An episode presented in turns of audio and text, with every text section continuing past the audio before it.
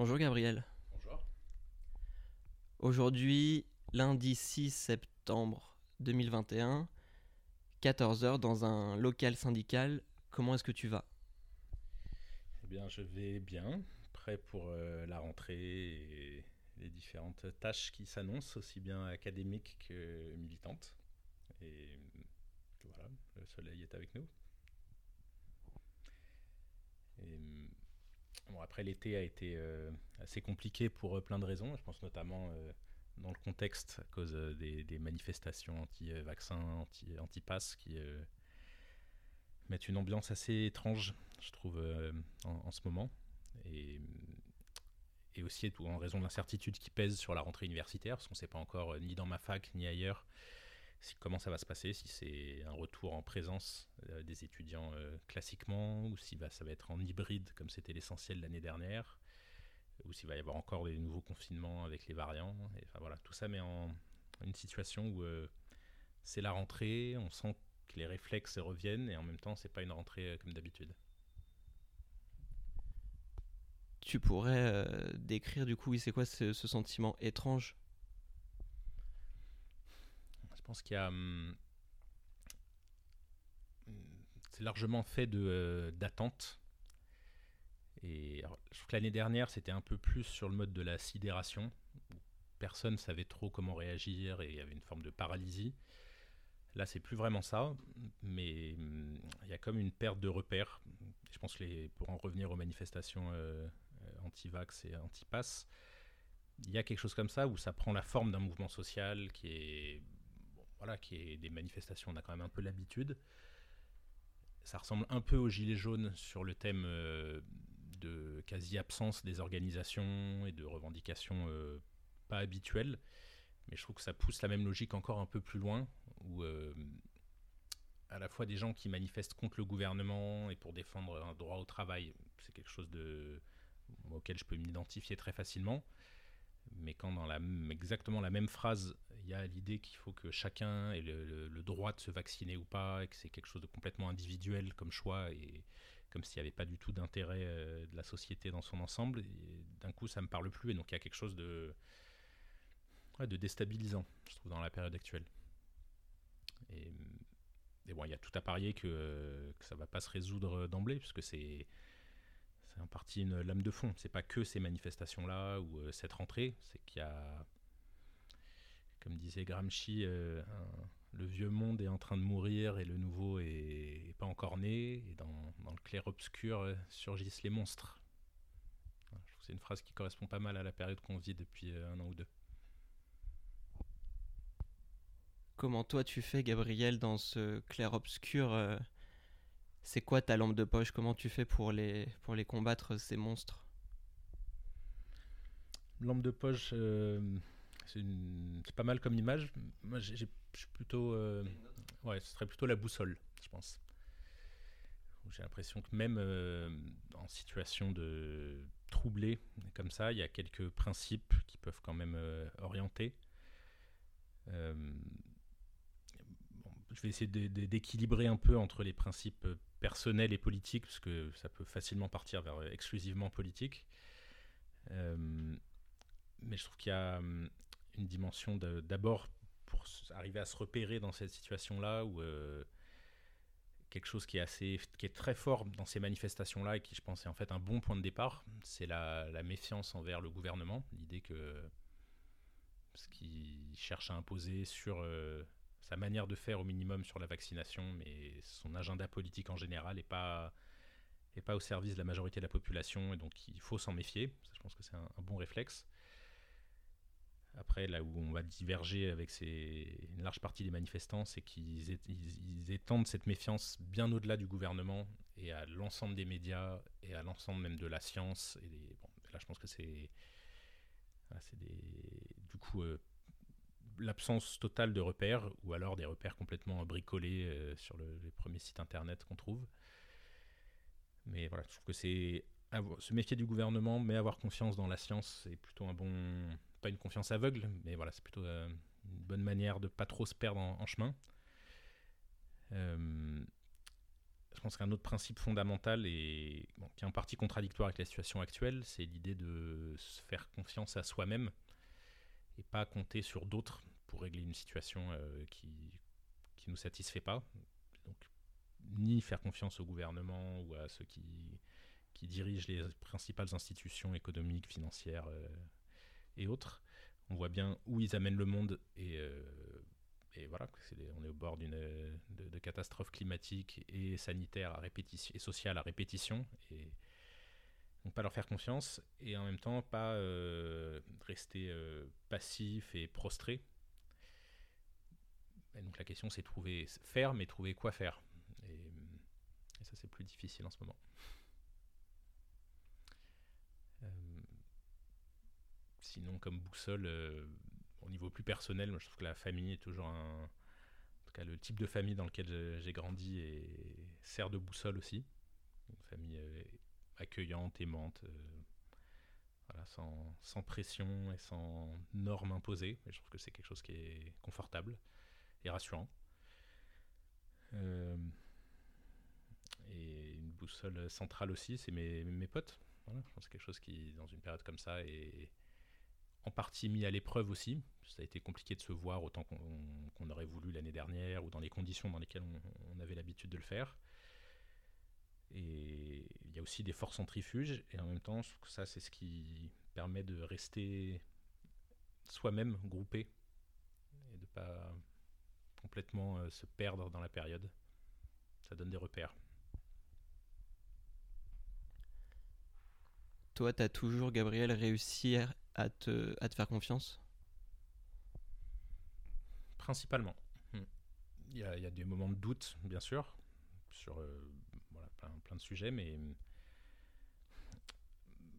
j'ai plus, eu plusieurs phases dans, dans, ma vie assez séparées. Et prendre les deux dernières, donc moi j'ai repris les études il y a 3, 3 4 ans maintenant, après une interruption de quasiment 15 ans pendant lesquels j'avais été euh, donc euh, cheminot, militant syndicaliste et militant d'extrême gauche. Et je trouve que pendant cette phase-là, ça a été en fait le, plus facile, parce que la, je trouvais que la boussole politique était réglée et sans, euh, sans être mécaniste ou, rigide. Mais je trouvais que c'était pas très difficile de trouver quoi faire et de se donner la confiance pour le faire ça demandait beaucoup d'efforts, mais c'était pas, je me sentais pas perdu. La reprise d'études a été un peu plus euh, ben instable, en tout cas au début. Et là, je suis en train dans une phase où je, reprends confiance après euh, une, première année où c'était, il y avait plus, plus de doutes. Et donc là, j'ai pas encore des réflexes euh, complètement réglés et tant mieux. Il y a aussi une part de d'expérimentation, de, tâtonnement assez productive en ce moment. Et, donc oui, je pense que j'ai plutôt un, bon réservoir de, confiance en moi. Tu saurais dire euh, qu'est-ce qui, euh, après 15 ans, t'a fait euh, désirer changer, changer, changer d'endroit? Ouais, il y, a plusieurs facteurs assez évidents premier, c'était que euh, c'était un choix militant que j'avais fait de rentrer à la SNCF pour y militer syndicalement et que je l'avais pas fait avec l'idée que ce serait pour toute la vie. Je savais pas combien de temps ça durerait, je savais même pas si j'arriverais à m'adapter au 3-8 et au milieu ouvrier euh, plus que quelques semaines ou quelques mois. au final, euh, bon, 15 ans à militer, mais une dizaine d'années à la SNCF. Au final, donc ça a duré relativement longtemps. Mais en me rapprochant des, c'était plus ou moins quand j'avais 35 ans que je me suis demandé qu'est-ce qui, voilà, qu'est-ce qui allait être au centre de, des, décennies qui allaient suivre pour moi. Et j'ai fait une rencontre amoureuse euh, importante qui m'a fait un peu redécouvrir ce qu'il y avait à l'extérieur de la politique et de mes petites routines. Euh, pour certaines en dehors de la politique, je l'ai dit, la famille, les amis, ça a toujours été important, mais le gros de mon énergie passait quand même dans, dans, l'activité militante. Et donc là, ça m'a réouvert à d'autres questions. Et à l'idée de à la fois de profiter un peu plus de la vie quotidienne, de ne pas être en permanence avoir des listes immenses de choses à faire et juste les rayer les unes après les autres sans, sans fin. Et, et je viens d'un milieu, enfin mes parents sont tous les deux universitaires, mais donc c'est quelque chose qui m'appelait en fait depuis petit, auquel j'ai voulu échapper, au moins pendant un temps. Et au final, l'appel du bercail a été plus puissant. Et, donc tout ça était un peu en germination jusqu'au moment où il y a eu le mouvement contre la loi travail en 2016.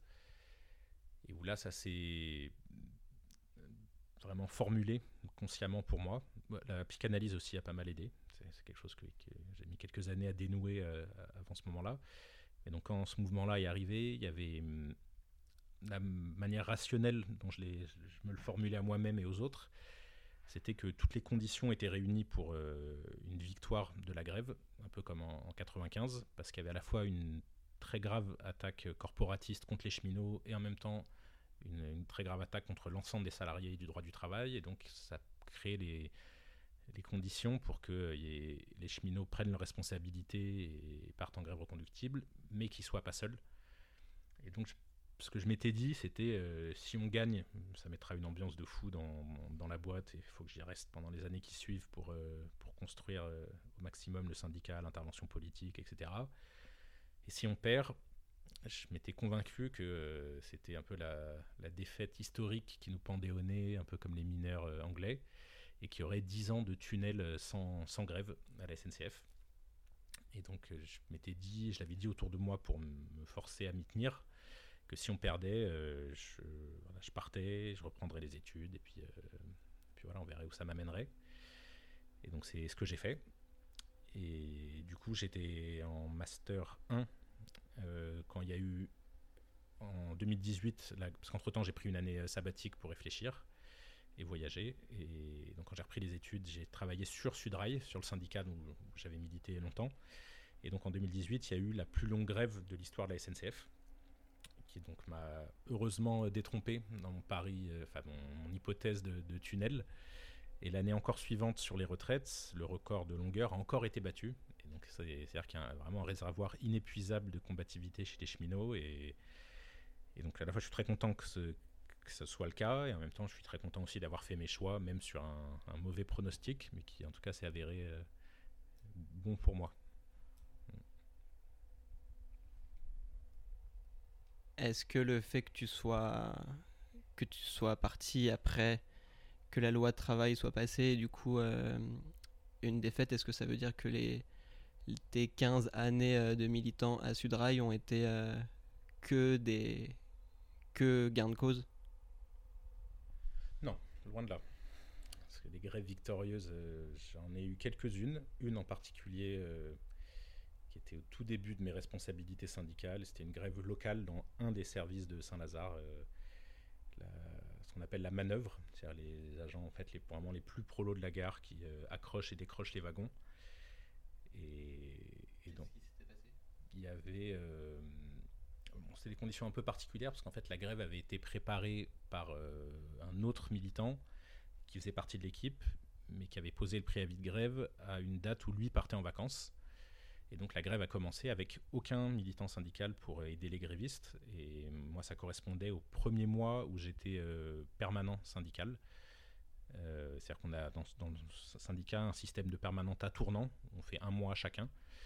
Et donc là, j'ai pu dédier du coup tout mon temps à accompagner les grévistes, à être présent avec eux. Ils étaient là tous les jours sur le lieu de travail, à écrire des tracts ensemble, à aller voir les autres services. Et donc c'était principalement contre le sous-effectif, qui euh, du coup faisait que eux avaient euh, plus de travail chaque jour où ils étaient là, que leur propre congé était refusé, que voilà. et, on a gagné avec des embauches, des euh, mutations possibles pour ceux qui voulaient, euh, même une prime qui en fait a fait que la grève ne leur a rien coûté. Et alors c'était pas officiellement le paiement des jours de grève, parce que la SNCF euh, refuse de signer ça, mais ça revenait exactement à ça. Donc c'était une victoire importante dans ma prise de confiance justement au, début des, activités syndicales.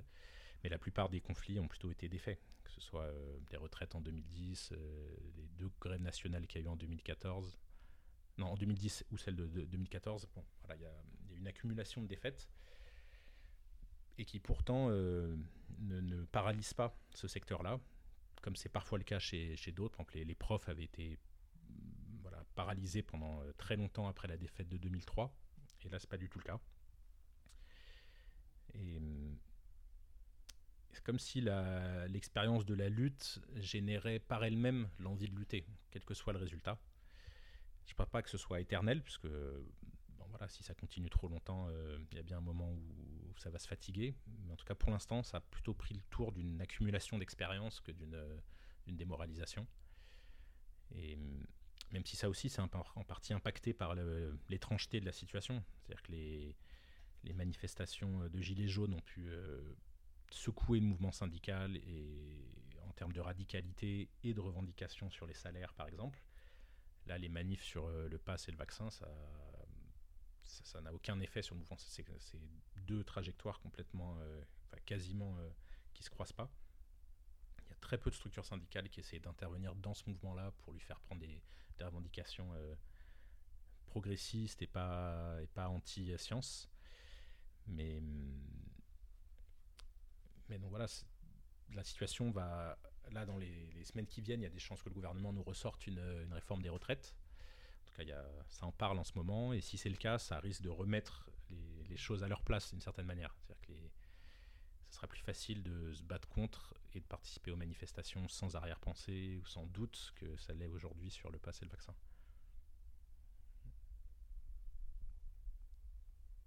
Est-ce que c'est possible, euh, Gabriel, de, lutter dans sa vie amoureuse afin qu'une relation importante continue d'être importante? J'espère bien que c'est possible. Moi, dans mon cas, euh, la relation qui m'avait fait changer ma vie, euh, c'est fini. Et, voilà, c'est quelque chose qui est principalement euh, triste, même si c'était, on est arrivé au bout de quelque chose et, après s'être battu, bah voilà, on n'a pas, on n'a pas réussi. Mais mais oui, j'espère bien que c'est pas qu'on n'est pas juste le, jouet des, passions amoureuses et qu'on y peut quelque chose. en ce moment, euh, je ne suis pas engagé dans une relation de ce type-là, mais je compte bien, euh, je compte bien retrouver ça et me battre pour que ça, tienne. En avril 2026, peut-être pas 2022 parce que c'est trop proche, euh, qu'est-ce qu'on peut espérer? Peut espérer euh, plein de choses. Après, il ne suffira pas de l'espérer, il faudra euh, l'obtenir.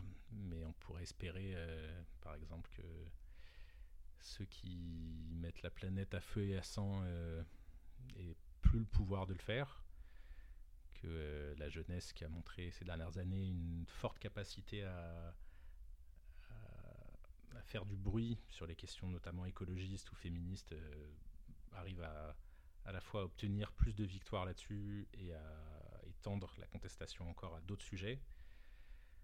Euh, moi, d'ici 2026, à titre personnel, j'espère bien avoir euh, fini, rendu, soutenu ma thèse et être, euh, être passé à autre chose. Et j'espère d'ici là avoir rencontré l'âme sœur, avoir une famille nombreuse, tout ça. Merci Gabriel.